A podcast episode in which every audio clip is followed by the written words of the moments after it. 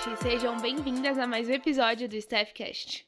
Hoje nós vamos conversar sobre uma atividade um tanto quanto difícil para a maioria das pessoas que possuem a mania de querer controlar tudo à sua volta, principalmente quando não existe a possibilidade de controlar. E é nesses momentos que a ansiedade fica mil, e até o controlar a si mesma fica muito difícil. Estar no controle de tudo é muito pesado. Isso porque provavelmente você assume responsabilidades que não são suas e vai enchendo a sua mente, o seu cotidiano de novas tarefas e compromissos. Pessoas do tipo controladoras têm a mania da perfeição e não encaram de maneira prática os imprevistos nem a necessidade da mudança. O resultado disso é viver em constante estresse, ansiedade e frustração. A pessoa controladora passa mais tempo buscando dominar o ambiente e as pessoas à sua volta do que cuidando de si mesma. Em geral, a pessoa controladora tende a ser emocionalmente mais agressiva e empoderada do que as demais. E aqui eu separei três aspectos mais presentes em uma pessoa que apresenta essa característica de controladora, para compartilhar aqui com vocês, tá? E o primeiro sinal mais presente é a impulsividade. Como o próprio nome sugere, é a incapacidade de resistir às tentações e aos impulsos. A pessoa com esse tipo de comportamento, ela costuma realizar atos sem planejamento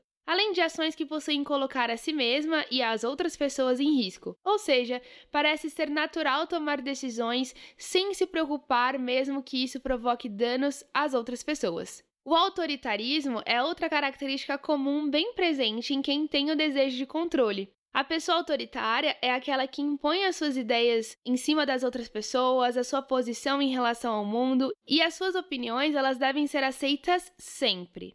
Outra característica bem presente é a falta de limites. Por querer interferir no livre-arbítrio alheio, muitas vezes a pessoa controladora deseja tomar decisões que não lhe competem e não pensa ali nas emoções da outra pessoa, extrapolando os limites que muitas vezes foi imposto a ela.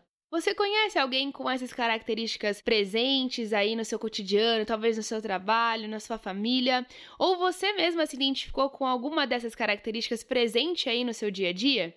Se você pudesse de fato controlar cada detalhe do seu cotidiano, bem como construir amizades e relacionamentos amorosos perfeitos, a sua vida perderia o sentido. A graça de viver está na imprevisibilidade e nos desafios que encontramos pelo caminho.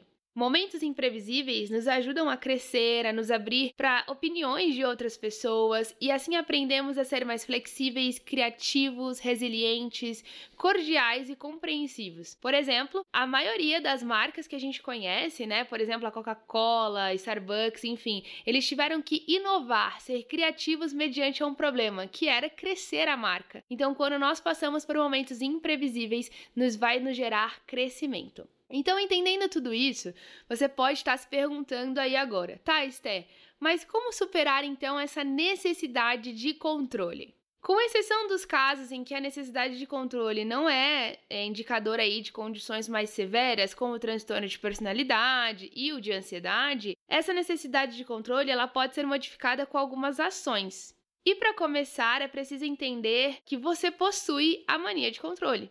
Busque se perguntar por que apenas o seu jeito é o correto e merecedor de confiança. Se questione também de onde vem o desejo de agradar a todos, porque pessoas controladoras geralmente almejam estar no controle para não fazerem feio na frente das outras pessoas. Busque criar oportunidades para combater o controle. Fique cara a cara com uma situação desagradável, a qual certamente vai despertar aí o desejo de gerir todos os aspectos dela. Depois aceite-a de forma prática como ela realmente é. Isso é muito importante e busque resistir aos impulsos de querer modificá-la. Imagine que o seu vizinho está ouvindo uma música muito alta e está te incomodando. Quem nunca sonhou em entrar na casa do vizinho chato aí e desligar o rádio, não é mesmo? Mas essa situação você pode se permitir prestar atenção na música sem atribuir a importância a ela.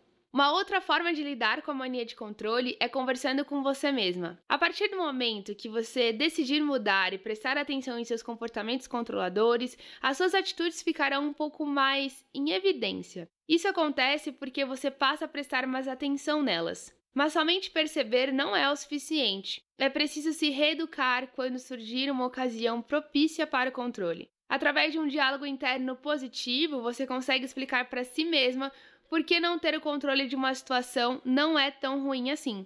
Além disso, conversar com você mesmo é uma forma de fincar os pés no presente e deixar de pensar em catástrofes cuja probabilidade de acontecer é quase zero.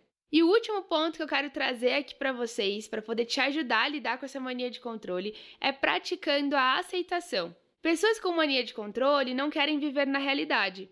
Elas querem criar as suas próprias versões. Infelizmente, isso não é possível e o esforço para lutar contra o que já está concreto é desgastante. Aceite os imprevistos, os conflitos e as imperfeições, especialmente se forem causados por outras pessoas. Se a ansiedade começar a incomodar, espere alguns minutos e, caso seja necessário, faça exercícios de respiração profunda para se acalmar. Gradualmente você vai compreender que nada de ruim aconteceu ou vai acontecer. Esse exercício ele pode exigir algumas repetições até que você consiga se desprender da aflição causada pela entrega do controle. Para finalizar esse episódio, eu quero te lembrar que a vida não depende só e exclusivamente de você, e não tem um roteiro onde devemos seguir de maneira programada. A empatia ela pode ser muito útil para você aprender a gerenciar a sua necessidade por controle. E antes de dar uma sugestão ou já tomar uma atitude, se pergunte se é isso que a outra pessoa gostaria de receber naquele momento. Eu espero que esse episódio ele tenha te ajudado. E se isso aconteceu, não deixe de comentar aqui embaixo. Agora tem uma caixinha aqui que você pode deixar sua opinião a respeito do episódio, do podcast. E eu vou amar saber, tá bom? Eu quero muito a sua interação aqui junto com a gente. E claro, compartilha nas suas redes sociais e me marca, porque a sua opinião é muito importante eu quero saber quem é o ouvinte fiel aqui do Staffcast, tá bom? Um super beijo e até o próximo episódio. Tchau!